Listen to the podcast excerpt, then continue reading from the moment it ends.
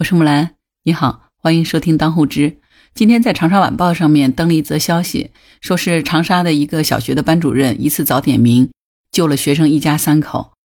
具体情况是怎么回事呢？原来七号早上八点多钟的时候，开福区五家岭小学二年级一班的班主任李元老师在清点班级的人数时候，发现学生小雨没有来上学，他就给家长打电话，也没有人听，发信息也没有回。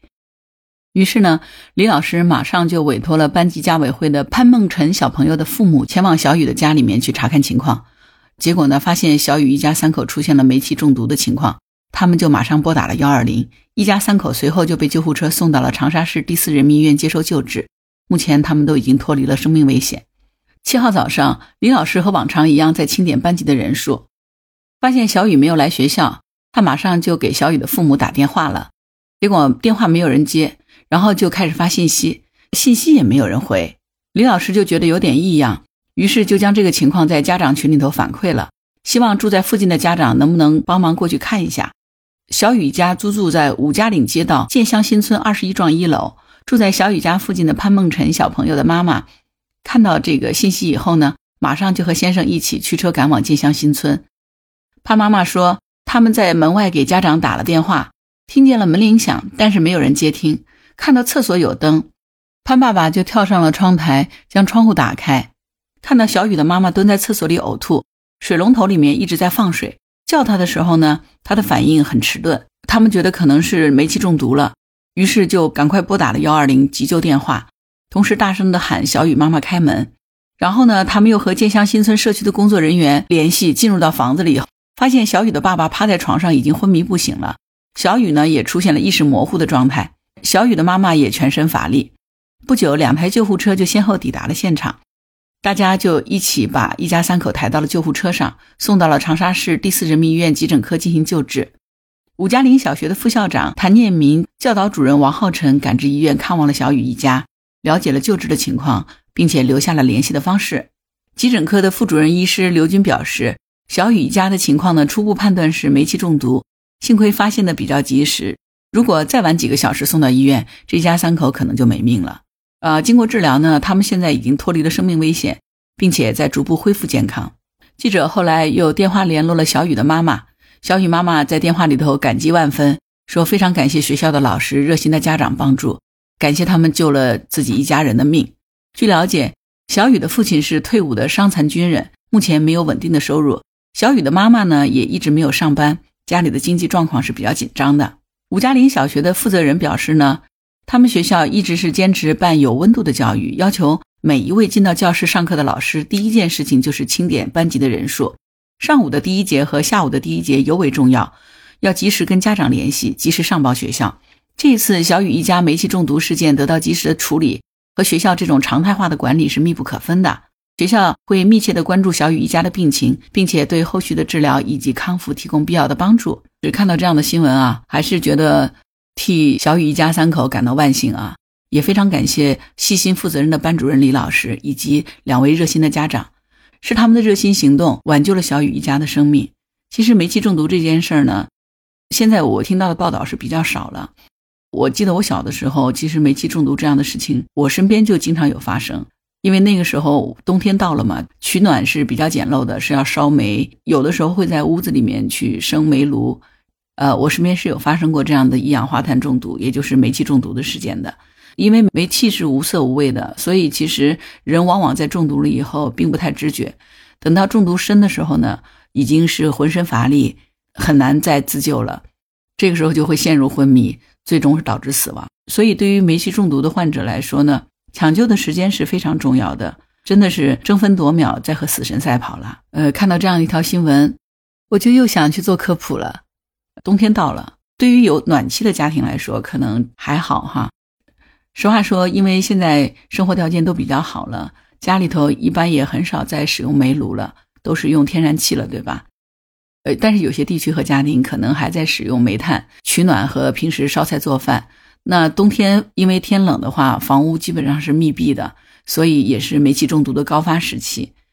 关于煤气中毒到底是怎么一回事儿，今天我想跟你说一下。如果遇到这样的情况，我们也知道如何正确的应对、自救或者是挽救他人。煤气是什么？煤气其实就是一氧化碳，哎，煤气中毒就是一氧化碳中毒。煤气中毒易发于燃煤燃气的取暖，所以对于家中需要烧煤烧炭的人群，在使用煤炉、火炕等取暖设备的时候，一定要注意开窗通风，要定期检查煤气管道及阀门，避免因为设备的老化造成煤气的泄漏。每次做完饭以后呢，要及时的关闭阀门。家中呢要安装煤气的报警器进行监测和报警。同时呢，因为汽车的尾气中也是含有大量的一氧化碳的。所以要避免在长时间的停车的时候使用空调，因为空调极有可能通过内循环把汽车尾气又排回到这个整个汽车密闭的车舱里头，那个空间很小，其实也是容易煤气中毒的。那如果有发现了煤气中毒的这个情况，要采取以下的步骤和方法进行救援。第一呢，首先要观察环境，要查看一下是否有密封环境内的煤炉取暖或者是煤气热水器烧水的这个状况。如果有呢，一定要低姿进入室内，立即打开门窗，也就是要弯下腰，就是要以弯低身姿的状态进入室内，立刻打开门窗通风。同时呢，要观察一下中毒者的病情，询问一下他是不是有异常的感觉和特殊的表现。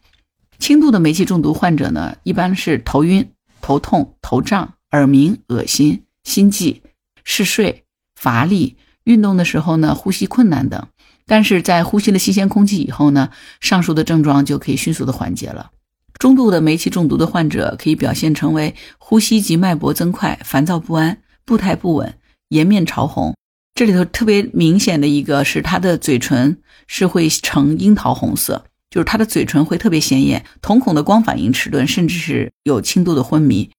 重度的煤气中毒患者就会出现昏迷、反射消失、大小便失禁、体温升高、血压下降。瞳孔扩散以及呼吸不规则等，现场如果发现了煤气中毒的患者，除了前面说的哈，就立刻打开门窗让他们呼吸新鲜空气之外，还应该要立刻将患者安置成侧卧位，同时呢要松开患者的衣领，确保他的呼吸通畅，防止窒息。呃，施救的措施是这样子的：以右侧卧位为例，抬起患者的右胳膊放在头的一侧，将其左手放在右肩上，左腿屈膝。施救者双手要分别放在患者的左肩及左膝，翻转其至右侧的卧位。翻转以后呢，要注意保暖，并且密切的观察这个患者的意识、呼吸和脉搏等等情况。用干净的毛巾包裹冰袋，对昏迷及抽搐的患者进行头部的冰敷，以减轻脑水肿。冰敷的时候呢，要禁止用冰袋直接接触这个皮肤，以免冻伤哈。如果有条件的话，要给予高浓度的吸氧。有助于一氧化碳的排出，并清除这个组织中残留的这个一氧化碳。同时呢，要拨打幺二零的急救。如果怀疑这个煤气中毒了，要立刻把患者移到通风的环境里面，同时马上拨打急救电话幺二零。如果患者的呼吸、心跳停止了，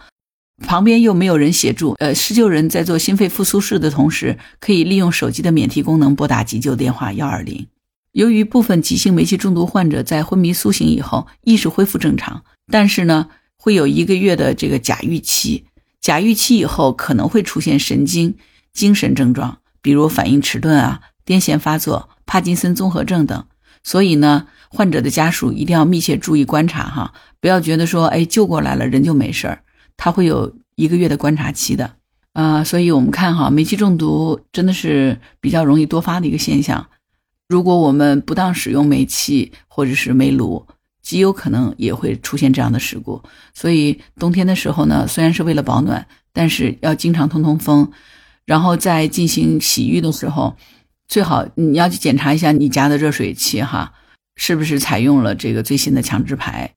使用煤炉、炭炉一定要注意到通风哈。如果在屋子里头使用煤炉，一定要注意到烟囱要通畅。要注意检查一下烟囱是不是被堵住了哈，以防它的这个排风不畅。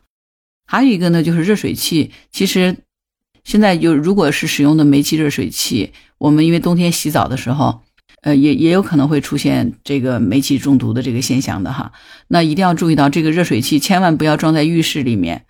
然后一定要选这个最安全的、最实用的是强制平衡式燃气热水器。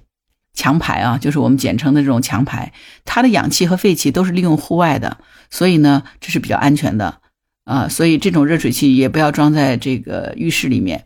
要装在外面。这样的话就可以预防在洗澡的时候那样密闭的环境里头煤气中毒。总之啦，生命健康是最重要的。我们人生不易哈，我们了解一些生活的小常识，然后保护好自己和家人的生命健康才是最重要的，对不对？所以希望今天的节目呢对你有用。如果有什么想法，欢迎在评论区给我留言。谢谢你的支持和鼓励，这个对我非常重要。如果你喜欢木兰，也可以加入木兰之家，请到那个人人都能发送朋友圈的绿色平台，输入木兰的全拼下划线七八九就可以找到我了。好啦，今天就到这儿，我是木兰，拜拜。